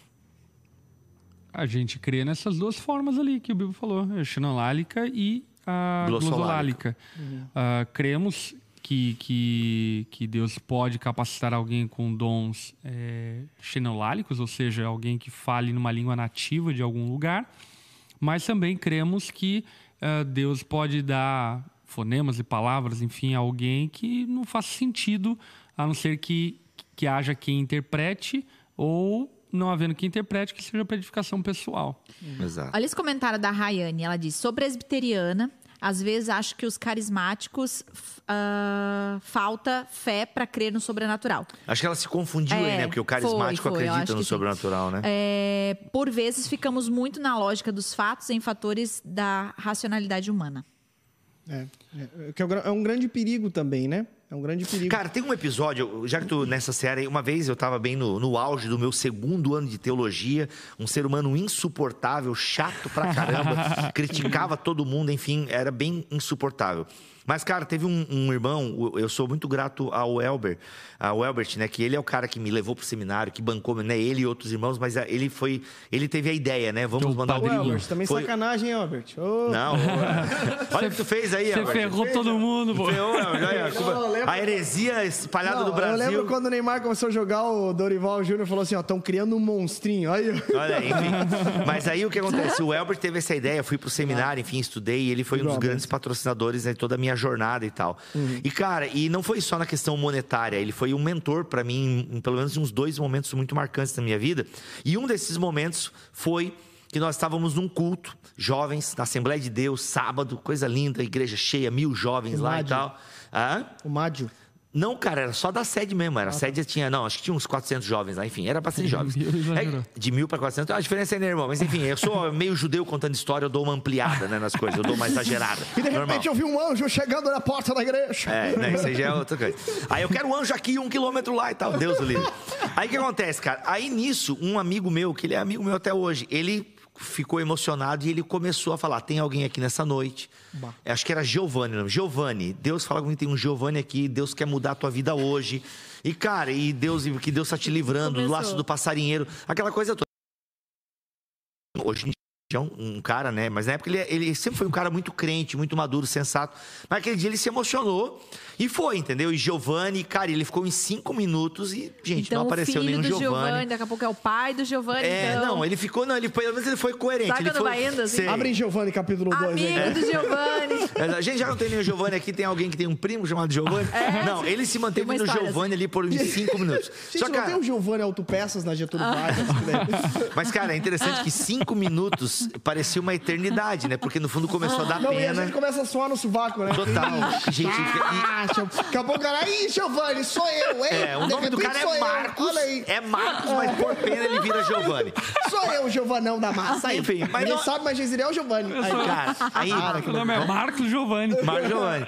Cara, o que acontece? Quando eu tava lá por uns três minutos, assim, que eu já tava impaciente, né? No alto da minha pedância teológica, eu comecei a murmurar pro Elbert. Falei, cara, aí, ó. Isso é que dá não estudar. Porque olha o absurdo disso, cara. Isso aí é meninice teológica. O cara perdendo cinco minutos do culto. É aquele papinho, né? Cinco, minutos do minutos do culto culto, público. público. com uma, cara, com uma bobiça dessa, mano. Pô, isso aí, olha isso aí, cara. Reunião Tem que pregar a palavra. Ferindo a liturgia. Exato. Cara, aí o, o Elbert, naquela, né, naquela sabedoria, assim, é, monástica, né? Porque acho que a vontade dele é só fazer assim, ó, pum, naquela boca. Mas enfim, não, ele, ele olhou pra mim e falou assim, cara, é, infelizmente, talvez ele tenha é, é, se emocionado, mas uma coisa é certa, Bibo. No dia que Deus quiser falar com algum Giovanni, ele não vai usar eu nem vai usar você. Ele vai usar o fulano. Nossa. Cara. Passou um rasteiro, hein? Aquilo ali, assim, eu falei, mano, eu tô muito seco. eu tô muito seco, rapaz. Menos Lutero e, mais pneuma. Não, mas ali foi, foi. dali que nasceu a música. Foi dali que eu mudei meu nome pra Giovanni. Foi ali que eu passei a me chamar Giovanni Jaqueiro. Não, mas foi muito legal. Giovanni. E aí tem um princípio muito legal, porque de fato. Somos todos Giovanni. Somos todos Giovanni. Hashtag. Eu quero ver, pessoal, comenta aí. Hashtag somos todos Giovanni. Já aconteceu, você lembra disso? Você lembra do nosso... Caraca. Não, Não, já mas rolou o- com a o- gente já. Mas Claro, qual o que... Isaac. O Isaac. Isaac? Isaac, Isaac nada. Pá, É. Isaac, você me dá um suador no sovaco. mim. O Isaac- Isaac, por favor, de repente, Isaac. É, mas o que, Isaac que é tá legal? cobrão. Cadê? Cadê o Isaac? Cadê o Isaac? Mas o legal de Pregador, tudo- esses filhos de assembleando que não se manifesta aqui. É, lá. o legal de tudo isso, cara, é porque de fato, é, isso eu aprendi muito com o Gutierrez. Ah, gente, são dons. Se são dons, eles vão ter uns momentos esquisitos mesmo. Porque a Bíblia fala de uma série de dons, né? Dom de misericórdia, cara, dom de administração, né? Então, assim, você e vários outros dons, né? Dom e talento na Bíblia, na verdade, são coisas muito semelhantes. Aliás, a Bíblia nem tem a palavra para talento no sentido como nós empregamos hoje, que só a partir do século XVII que talento passa a ser alguma habilidade, Habilidade. natural e tal. Mas antes, para a Bíblia, é tudo dom. Bezalael, Bezalael lá, né? Ele recebe dom de embelezar, o- de embelezar, nada a ver, né? De construir o templo, de fazer os artefatos e tal, de embelazael, enfim. Mas o que, que legal, gente? Então é normal num ambiente onde Bezalel. se tem... Bezalel, exato. É normal num ambiente onde se tem abertura para manifestações estáticas, manifestações do Espírito Santo, é normal ter uns períodos de meninice. É normal. Porque se está lá... Por isso precisa ter a teologia, precisa ter, precisa ter Paulo, entende? Então é normal. Só que muitas pessoas não querem correr esse risco, entende? Então aí cria toda uma cultura engessada, muito é, fechada para esse novo, esse, esse vento, sabe? Esse E soprar até, novo do e até Espírito. uma prevenção exagerada. Uma prevenção que daí exagerada. Até uma coisa que a gente estava conversando e É o cinto de Geise, segurança sem aquela, aquele, Aquela folguinha, aquela né? folguinha, né? que é uma coisa que eu estava conversando com o Geise na segunda-feira, a respeito do dom de línguas no culto público, né? Porque quando a gente olha para o Paulo ali falando no, no capítulo 14 para a igreja de Corinto, de que se não há quem interprete, que não fale, enfim, ah, aquilo para nós tem um tom um tanto quanto normativo.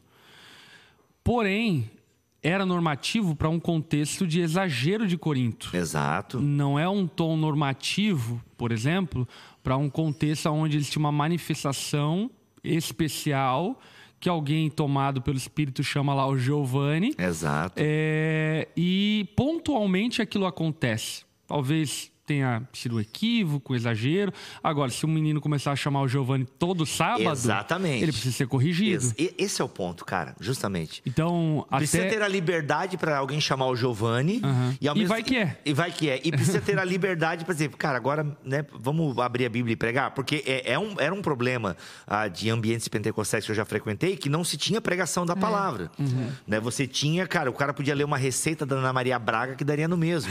né, porque ele abria a Bíblia Mas, meu irmão, já começava ali com agora põe a mão no seu coração e comece a falar assim, Balabarabania, que é uma atriz da Globo, by the way. Né? Então, assim, não dá. Então precisa ter o que? A Bíblia regulamentando, mas precisa ter o espaço para, Uhum. sabe? O Ângelo Basso e a Carol Basso, né, que são pessoas do movimento Convergência, são bem ligados a essa questão da espiritualidade pneumática, carismática e por aí vai. É muito legal porque, por exemplo, eles acreditam muito no dom de profecia e que realmente há orientação, há exortação, há consolo e tal. Só que eles têm lá, a... pô, me perdoa, Baso, se eu vou falar errado aqui alguma coisa, mas quero tentar honrar a memória aqui da conversa que a gente teve. Mas eles têm tipo uma escola de profetas. Eu não sei se esse é o nome que eles dão, mas lá, por exemplo, eles ensinam como entregar profecia. Ah, beleza, esse irmão, essa irmã tem essa, né, esse dom. Cara, peraí, esse dom ele tem um, eh, tem, ele Mas tem um jeito igrejas- de entregar, né? É, as igrejas, de modo geral, que, que, que são icônicas nisso, tem isso, né? Por exemplo, Cara, a na própria- Assembleia não tinha, né? A própria Bethel Church, que hoje é uma igreja bem conhecida em relação a isso, enfim, não estou entrando no juízo de valor e méritos certos e errados, e, aliás, inclusive, meus pêsames, né? Porque a, o, o, ah, o Bill Johnson perdeu sua esposa ontem. Né? Sério? Faleceu, Caraca. Sério? Caraca, não sabia. Enfim. Ah, mas é, a própria Bethel, ela tem várias escolas é, que instruem as pessoas a respeito dos dons espirituais. E é algo meio Uhum. Sim. interessante. Então é legal, tem essa abertura, mas não é assim, faz de qualquer forma, não, tem um jeito de entregar. Então isso é muito legal que eles vão o quê? Eles vão aperfeiçoando e Regulamentando. regulamentando. Aliás, tem um podcast, se me permita aqui o jabá, mas é Sola Escritura e o Dom de Profecia, que é com o Ângelo Baz e o Gutierrez Siqueira. Tá muito bom esse episódio, porque tá, vocês acreditam em profecia, mas e o Sola Escritura? Na profecia não é uma orientação à parte da escritura? Ouve aí esse BTcast, cara, que tá muito legal. Enquanto o Geise fala, eu procuro a numeração aqui pra você. Não, tem Muito uma bom. pergunta. Posso fazer uma pergunta aqui? Pode, Lari. Como saber que temos. A pergunta da Isabela. Como saber que temos o dom da, ah, de interpretação? E quem tem esse dom, ora também em língua? Com certeza. Em línguas? Eu acho que sim. Agora, como saber, gente, é. Eu já é- vi, eu já vi pessoas falando e outro interpretando, mas eu não. Ó, gente, só que, volta aqui, câmera, é BTCast, você joga no Google aí, ó. BTcast 300, é, 357, tá bom? Profecia e sola E eu escritura. acho que a, a questão dos dons espirituais entra nessa coisa de um pouco de ousadia. No sentido do quê? De que você sente que, por exemplo, Deus está te dando uma, uma, uma revelação da língua ou algo do tipo, enfim, e você, crendo naquilo, ousadamente interpreta. Porque sempre existe esse passo da inércia, né? Você não vai ter ah, uma, uma certeza no sentido ah, lógica na tua mente, no sentido de, ah, não, eu tenho o dom de línguas, o que eu estou falando é o dom de línguas. Não, você fala. É, então, acho que é importante deixar isso também mencionado, né? De que não é, é, não é matemático, não é humano, não é natural, é, é algo que de fato vem de Deus e que é, exige daquele que vai manifestar o dom um tanto quanto de ousadia. Por exemplo, para orar por um enfermo, orar por cura. É um- uma ousadia, uma ousadia ah, de se apropriar por meio da fé, do poder de Deus que pode curar o enfermo. Então, orar crendo que Deus pode curar. Exato. E agora, como saber se tem? Bem, você já buscou isso? Você entendeu? Você está em ambientes favoráveis a isso? Então, como saber se tem? Só é, acontece. Inclusive, isso foi algo que eu mencionei, né? Como, como nós buscamos os dons espirituais? Ah, com exceção eh, do dom de línguas, que está muito relacionado com a reflexão, com a meditação, com a oração e assim por diante, a maioria dos outros dons ele está relacionado com o serviço ministerial da igreja, com a diaconia. Então, grande parte dos dons espirituais, eles jorram a partir da necessidade do serviço da igreja. Ah, quando você, por exemplo, está servindo a igreja, vamos supor aqui, na intercessão, né? Tem algumas igrejas que têm ministério de intercessão. Se- E ah, aí alguém cai possesso por demônios ou algo do tipo, enfim. Alguém, naquele momento, vai estar orando por essa pessoa possessa por demônios, pode ali receber ah, ah, o discernimento espiritual para discernir os espíritos que vêm de Deus e que não vêm de Deus, enfim. Então, muito do buscar os dons espirituais não está relacionado com esse transe é, meditacional, mas está relacionado com a diaconia da igreja, com o serviço da igreja, com colocar a mão na massa, fazer. É. Enquanto estamos fazendo, Deus vai nos capacitando e nos dando ferramentas para fazermos aquilo que Ele nos chamou para fazer. Tem duas. Muito bom. Inclusive, até pegando um gancho do, do que o Heavy falou aqui, se os dons eles são para a edificação da igreja, nós precisamos entender que talvez seja por isso que Paulo faz uma lista é, e ao que tudo indica, os comentaristas bíblicos colocam a partir disso, né, de que existe ali uma, uma certa é, um- um- uma certa hierarquia desses dons no sentido de importância para a igreja, né? Quando o apóstolo Paulo termina, por exemplo, 1 Coríntios capítulo 12, né? Enfim, então, só pra gente. E a, e a dom de línguas, por exemplo, tá quase num dos últimos, assim. E vem o da palavra tal, e, e assim vai, né? Enfim. É. Tem uma pergunta aqui que é básica e acho que é bem importante. O que seria meio pentecostal? Meio, O- como? Esse termo, o que, que significa Ao meio isso? pentecostal, O que, que é meio há igrejas pentecostal? que, que se consideram como pentecostais, é, oriundas do movimento pentecostal, iniciado no, no- em 1900, e no século, é, final do século XIX, início do século XX. Então, por exemplo, Assembleia de Deus, Deus e Amor, é, é Congregação Cristã, esse é o meio pentecostal. Ou todas as igrejas que, de alguma forma, acreditam né, nessa, nessa pentecostalidade da igreja. O que, que é a pentecostalidade? Essa ação do Espírito Santo. Por isso que eu gosto mais até do termo carismático, né? Porque quando você fala do, do, do pentecostal, fica muito atrelado a Atos 2 com a descida do Espírito Santo na festa de Pentecostes. Quando você fala em termos carismáticos, você re- remonta para Gênesis, né? Você volta para homens e mulheres que foram cheios do Espírito Santo por toda a Bíblia Sagrada. Mas quando a gente fala meio pentecostal, é no sentido de igrejas que são abertas às manifestações do dom espiritual, dos dons, né? Sejam elas pentecostais ou carismáticas, é basicamente hoje a mesma coisa para ficar bem simples para a galera entender. Sobre a onda dura, quando um preletor da noite falar em línguas no momento da pregação, como a onda dura trata? Ah, os diáconos sobem correndo e derrubam o cara. Já dá uma rasteira. Um dia eu falei, os vieram me Eu acho que, soco do pau. acho que a primeira Cadê? coisa é quando vem um pregador de fora. Ah, o enfim, pregador de fora, né? É respeitar a cultura e entender que nós abrimos nossa casa para receber uma visita. Então a gente vai Uhum. tratar essa visita com respeito, com dignidade, entendendo que ele Verdade. vem de uma outra realidade de um outro contexto. Ah, quando, por um acaso, ah, há um. Vamos lá, uma. Um, Uma manifestação. Um- Vamos simular aqui, Heavy. Se a gente convidou uma pessoa e de repente lá, né, a onda dura já está bem estabelecida de forma doutrinária e tal. Aí, de repente, o irmão ou a irmã convidada começa a fazer esse lance que a Lari presenciou. Quem é Meu. quem fala língua? Cara, que situação. Tu deixa ir até o final ou tu sobe e fala assim, cara, é uma situação complicada, né? Não, numa situação como essa, se fosse no Não, evento não, de não mulheres, como eu presenciei, eu entraria e. Não, corta o microfone, pô. Não, e abraçaria a irmã e começaria a orar e Irmã. pegava o microfone. É, não, acho que só, irmã, a gente não tem essa cultura aqui, só. É, né? É delicado, né, cara? O antigo, eu vou falar o nome aqui, né? O pastor Valmor, quando ele estava pregando isso na Assembleia de Deus, né? Ele não, não ninguém profetizava durante a pregação dele, porque ele dizia que agora eu tô pregando, é a palavra de Deus sendo aberta e Deus está falando. Cara, tinha um irmão lá na Assembleia de Deus no templo sede que uma vez assim que ele era conhecido já como Se profeta. embestou. Não, não, esse o pastor Valmor Ouviu. reconheceu como profeta mesmo. Agora, fora aquele irmão, cara, ninguém. Eu lembro uma vez num batismo, cara, o pastor Valmor falou, falando e tal para os candidatos a batismo. Nossa, um irmão que eu até conheço ele, saiu falando em línguas e tal. O pastor Valmor, alguém acalma o moço ali. ele era assim, cara, se ele tava pregando, só o irmão lá que eu não lembro o nome agora, aquele irmão, e aquele irmão fez uma vez também, né? Na É. Assembleia da Nova Brasília também já. Eu, eu prezo pela ordem, enfim, do culto. Agora, acho que existem momentos é, onde a extravagância ela é bem-vinda, no sentido de momentos especiais de, de renovação. Por exemplo, nós tivemos uma experiência, uma conferência da Onda, não me lembro qual que foi. Conferência Inclusive- Azusa. Aqueles... É que, inclusive, A, a do, do ano que vem vai ser, né? Conferência William que, inclusive, Seymour. muita gente problematizou aquele momento. Ah, mas eu, enfim, como pastor da igreja e, e percebendo o que estava acontecendo, eu percebi que Deus é, queria fazer aquilo.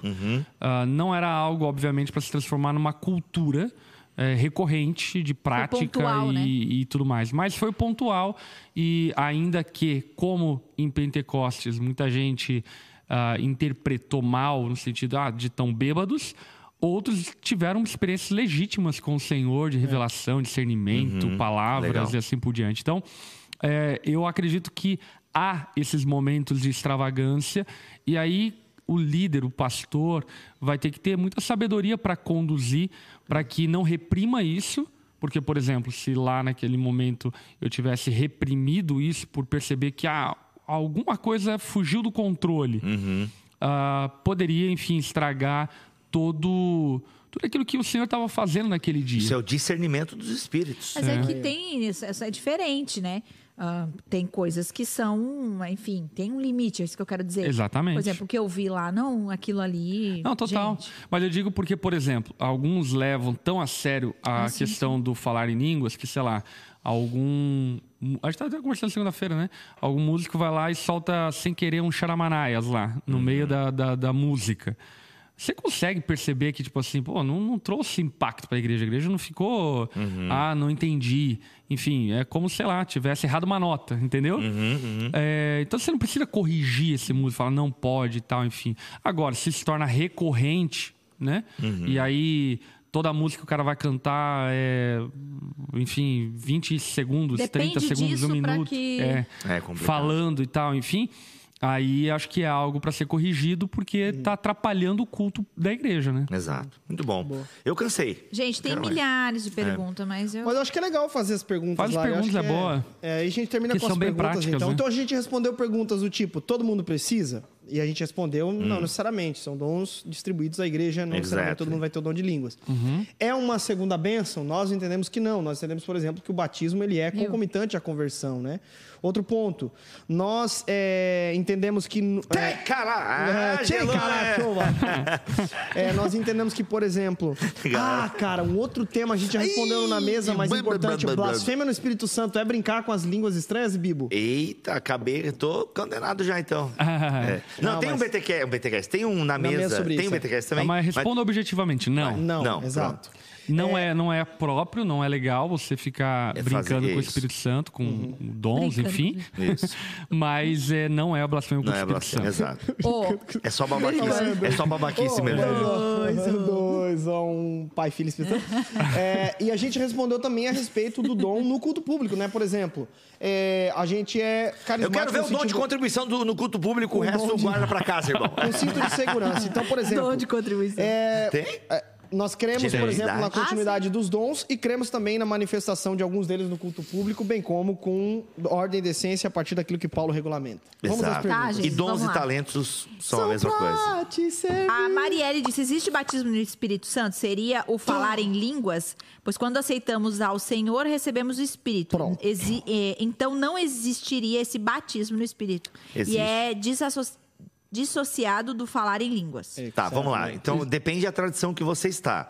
Na tradição pentecostal, existem dois batismos com o Espírito Santo. Um é pelo Espírito, você é batizado pelo Espírito no corpo de Cristo, e depois você é batizado no Espírito, que é esse revestimento de poder. Essa é uma compreensão pentecostal. E esse revestimento, esse batismo com o Espírito Santo no movimento pentecostal, geralmente é atrelado ao falar em outras línguas. Mas, com ressalvas, Gu- Gutierrez Siqueira e Gordon Fee entendem até de maneira bem diferente da própria, da própria é, é, declaração de fé das Assembleias de Deus, por exemplo. Eles, eles acreditam, por exemplo, que. Principalmente o Gordon Fee, que eu fui mais a fundo, né? Mas o Gordon Fee acredita que essa, é- essa nomenclatura batismo com o Espírito Santo é, é errada. É uma, é uma manifestação posterior e assim por diante, mas não que necessariamente o nome batismo seja o correto para isso. É, Porque ele eu- também acredita que é concomitante à conversão, por exemplo. Então, é, que- é que tá. É que esse negócio de.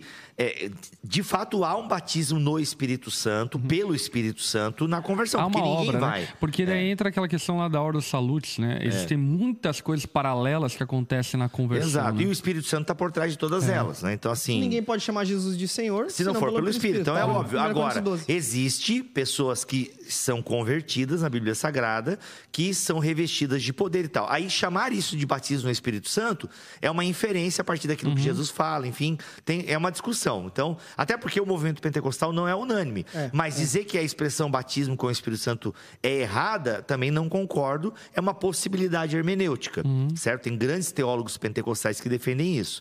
Agora, outros vão Mas dizer tu que não. o- o- a- a- o Mas eu, eu acredito. Isso, em, posterior. em termos práticos, eu acredito que sim, pode, pode e acontece muito a experiência da consciência do Espírito Santo. Também. No sentido de que você eh, já tem o Espírito Santo, recebeu ele na conversão, mas existe alguma experiência que te traz consciência dos dons espirituais, assim por diante, e te desperta para essa realidade que talvez Uhum. até então não havia sido despertada. Por que Deus daria um único dom para edificação própria, sendo que todos os dons são para a edificação da igreja? Pô, Boa É, pergunta. dá uma tese, hein? De doutorado. Pergunta do. Wesley. É John porque Wesley. é, é- eu assim a resposta que eu daria para isso primeiro, porque Deus quer, né? Então assim, ele é Deus, ele faz o que Boa ele noite, quer, do jeito que ele quer. É, não, essa é a resposta simples, né? Cara, outro momento é porque existe a espiritualidade privada, né? Existe a espiritualidade. E eu acho que o E- Geise poderia responder até melhor do que eu, porque ele experimenta isso, né? Mais do que eu no sentido. E é sobrenatural, Olha aí. cara. Orar em línguas sozinho. Cara, enquanto eu tô estudando, por exemplo, é maravilhoso, cara. E, é e deixa, eu, deixa eu complementar o Jezreel e ajudá-lo na resposta, né? É, alguém que tem um dom de línguas e ora para si, enfim, e tem essa experiência pessoal com o Senhor, é alguém que está sendo edificada e vai transbordar na vida da É isso aí. igreja. Então, nenhum dom por fim ele é para si. O que Paulo fala lá é sobre o egoísmo de atrapalhar o culto da igreja lá em Corinto, ah, falando em línguas, não permitindo que os outros sejam edificados, porque você está berrando, gritando, enfim, e aí então melhor não falar. Mas todo dom, no fim, ele vai desembocar na edificação dos irmãos, Sim. do próximo, na pregação do evangelho e assim Exatamente. por diante. E o que é a edificação da igreja se não é a edificação dos crentes? São É. indivíduos. É.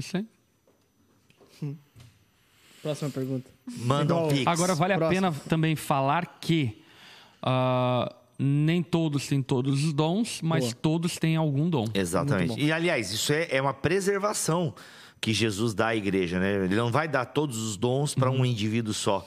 Né? Inclusive, essa é uma característica de seita. Essa é uma característica, uma característica da seita, quando o líder da seita, ou a líder da seita, ela se vende como uma grande profeta, você não pode ouvir ninguém se não for ela, você, ela tem os- a- as manifestações, os carismas, Detém o poder, né? detém o poder. Então, isso é uma característica de seita, porque na igreja de Jesus, os dons são distribuídos para a edificação do corpo e, e para o cumprimento da missão. E, e também eu acho que outra coisa que é legal acrescentar é que os dons, a palavra grega para ele é utilizada carisma, né? E a palavra carisma, ela é formada de duas palavras, caris e ismas, né? E caris é a palavra graça, dando a conotação clara de que os dons são uma graça, uma dádiva de Deus. Eu quero mencionar isso por conta do quê? Por conta de que algumas realidades, os dons espirituais são uma espécie de mérito, de conquista Sim. que separa as categorias de crentes, né? São os espirituais e os não espirituais. E isso não é verdade. Deus dá os dons para quem ele quer, soberanamente e de acordo com a sua vontade. Ainda que possamos buscar, em última análise, é Deus quem concede por meio da sua graça e não por nosso mérito.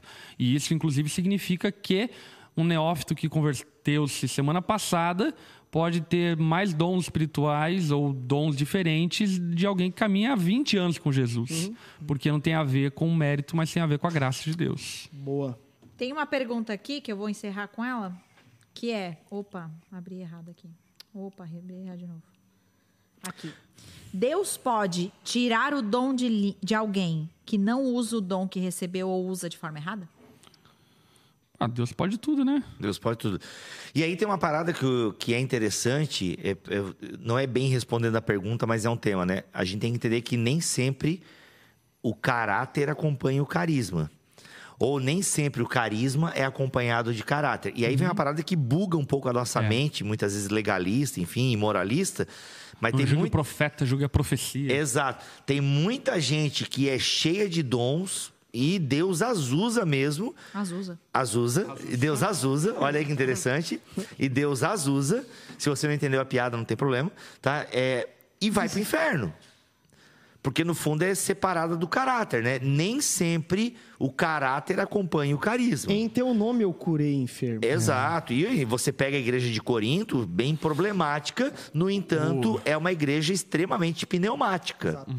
O E eu- pastor Carlos Alberto de Quadros Bezerra pregou uma vez uma mensagem que ficou muito gravada na minha mente e coração, que é, é- o título da mensagem era exatamente esse.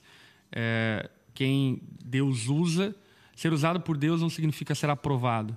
Aí ele fala sobre vários relatos Exato. bíblicos de pessoas usadas, mas que não foram aprovadas. Né? Olha só. Meu Deus, dá até um medo, né? Dá um medo? É. Chegar lá, ô senhor, em teu nome a gente fez o na mesa. Aí Deus fala, nunca ouvi. Nunca, Nunca nem estive na mesa. Nunca estive. Tava ouvindo. Nunca estive. Ô, mano, pastor, olha pra mim aqui, pastor. Pelo amor de Deus, na semana eu peguei, cara. Mano, velho. Começa a falar em línguas agora. Agora. Caraca. Enfim, Larissa Estrada, é isso Oi. aí. Ah, tem bastante coisa, mas acho que é isso. Que Ó, gente, vamos lá. Algumas dicas, então. A gente não tem como responder tudo nesse programa aqui, tá bom? Então, algumas dicas para você ah, poder é, é, se aperfeiçoar. Primeiro, é, seja aluno do Andadura College quando abrir vagas, Verdade. É. porque vai ter um módulo sobre o Espírito Santo no- na OD College, ok? Vai dar aula sobre o Espírito eu que você, eu que você dá aula do Espírito Ah. Santo. E ah, tu mapá, veio. ah, mapá. Agora- agora tu veio Agora mesmo. Esses pastores vão falar tudo em língua. Agora, que- agora. prepare-se para a Ô, mudança. Bibo, não, não, tu, tu, tu... A princípio, tá comigo o modo, mas posso Não, não, te não, dar não. se tu quiser. Não, não, não, adoraria. Não, não, não, Eu digo tu, tu é um cara que, que por exemplo, no, no, no culto público, assim... Tu... Cara, faz tempo que eu não me emociono, assim, no sentido de línguas. E faz É, tempo que eu não vou... faz tempo que não vai no culto, né? né? Faz tempo que eu não vou no culto, não lembro. Ô, gente, o Geis tá brincando que eu viajo pra pregar, eu vou nos cultos públicos onde eu sou o pregador, seu Ah, falador. só escuta você mesmo, estrela, né? É. Aqui é uma Claro. câmara de eco. Eu sou alto, eu sou É uma câmara de eco, eu só ouço eu mesmo. É. Mas vamos lá, então vai ter a OD College, tem- vai ter matéria sobre o Espírito Santo. A literatura, né? Você tem hoje em dia. Aliás, vale a pena que um relato, né? O Alder College tá maravilhoso, cara. Maravilhoso. Nossa, Os tá muito depoimentos legal. que a gente tem recebido. Bem legal, muito né? legais. Bem legal. muito- mais de 300 alunos e tal. Você pode fazer parte também. Não sei se as vagas são contínuas ou de Não, tempos em tempos, ah, né? Logo menos vai a abrir outra turma abrir no outra fim do turma. ano. Outra turma. Então já garanta aí a sua vaga na OD Você College. pode fazer o pré-cadastro, né? Você tem livrinho barato, ok? Aqui pensando na situação econômica do país atual. Ó. Esse livrinho do Gutierrez, Revestidos de Poder, uma introdução à teologia pentecostal, é muito boa, tá bom? Você tem um acesso bem legal aí. É um livrinho de 150, 140 páginas, então vai te dar um panorama bem legal, tá? Você tem um livro um pouco um pouquinho mais pesado, que é o Paulo, o Espírito e o Povo de Deus, do Gordon Fee, também excelente, tá muito bom. Você tem o livro A Igreja e o Espírito de Deus, do Craig Kinner, que é excelente também sobre isso. E se você quer Comentário investir exegético do, do, do, do- Gordon é, mas daí já é uma 1 parada um pouco mais pesada. E se você quer investir numa parada, não, eu quero entrar de cabeça nesse negócio do Espírito Santo, eu quero assim, não, agora eu me Quero encarnei nesse negócio. Eu quero debulhar. Gente, a Thomas Nelson lançou essa semana Ó. uma teologia sistemático-carismática.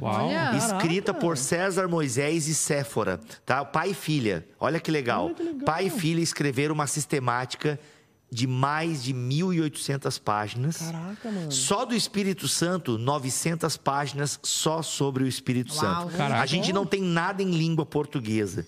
Em termos de literatura pentecostal feita por brasileiros, não temos nada. É, é- é um, é algo inédito que a gente está vendo acontecer no Brasil agora. tá? Então, se Nelson, você. hein? Aí, aí, por que, que eu tô falando? Não é uma parada assim, troco de pão. Isso aí é presente de aniversário, de Natal. De na A gente- mesa, de programa na 100, mesa. de repente. Ó, não dá tempo de chegar. Mas vou pedir pra Thomas Nelson mandar pra mim.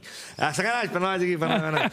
Aí o que acontece? É tipo assim. Não, que Corinthians eu não Não. ganhei, né? E outra? Fee, tô até agora esperando meu Gordon Fizinho. Rapaz, não e veio. outra, e o Bibo tá com moral na Tomás Nelson, Não, né? moral. cara, tô- me deu tô- Se, 50k. pedir- se pedir carro, traz pra 50K, cá. Pra cá. Olha, 70, 70k agora. Aí que acontece? Eita, Aí o que acontece? Então, assim, cara, isso é o que a gente tem de melhor em língua portuguesa, tá? Que Foi legal, lançado cara. essa semana. Só que, assim, tá uns 200 pila, mais ou menos, eu não sei o preço de capa.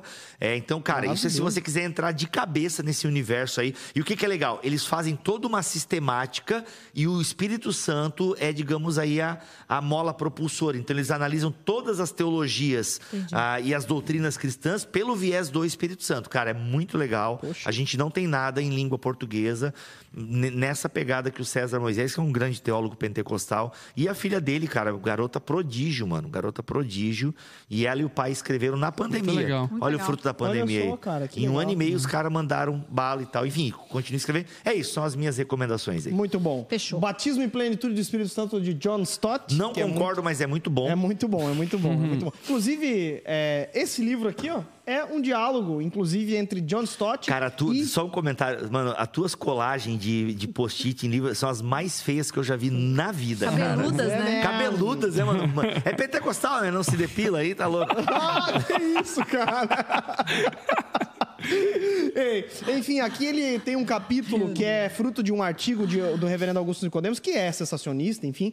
Ele é, escreve cheios do Espírito e ele trabalha essa questão de batismo no Espírito, batismo com o Espírito, e um diálogo muito sóbrio entre Martin Lloyd Jones e, e John Stott, que inclusive Martin Lloyd Jones, muita gente não sabe se ele é sensacionista ou continuista. Não, ele é, cara, tem um livro da editora Carisma que ele fala sobre Da o batismo. Carisma, é, exato. é maravilhoso. E, Lloyd gente, Jones na- só editora deixar Carisma, claro, é, esse livro do Nicodemos não é a visão da. Então, é, não, não, se você não é, é, não é, não é. não Eu tô compra, apresentando não. aqui tudo sensacionista, É, tá, não gente? compra. Tudo sensacionista. Não compra. Não, Não é compra bom pra nenhum. saber do outro lado É bom, também. é bom pra você saber Não, que não é bom, não é bom. Ó, É bom. cheios do Espírito, não. Quer, quer fazer? Quer trazer o Tiniga?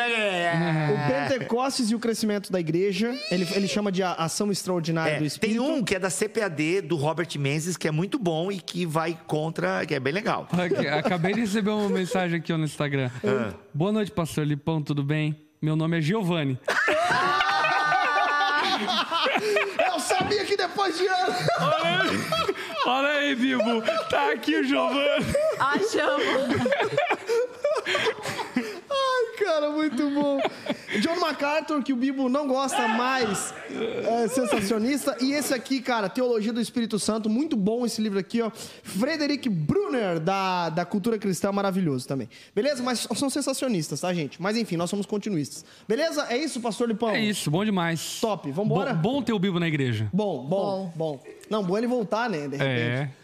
Enfim, gente, aliás, cara, um teólogo pentecostal maravilhoso é Gordon Fee. Tudo que vocês puderem ler de Gordon Fee, ele é maravilhoso. Tem um livro dele chamado Entendes o que Lês, que é muito bom, em, parte- em Ah, parceria sim. com o Stuart lá. É, Douglas Stewart. Douglas Stewart. Ok? Gente, é isso. Lari, o pessoal de casa, fechou? Estão rindo aqui. Estão rindo? Então tá bom. Giovanni, muito bom, hein, cara.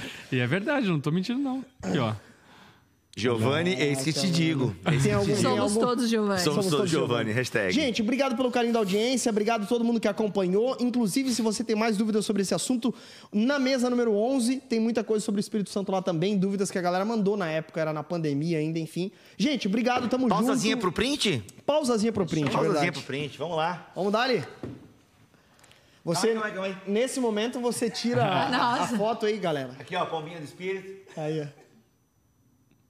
E... É Fechou. isso aí. Bom demais. Valeu, gente. Tamo Tchau, junto. gente. Até semana que vem. tchau. tchau. Tchau.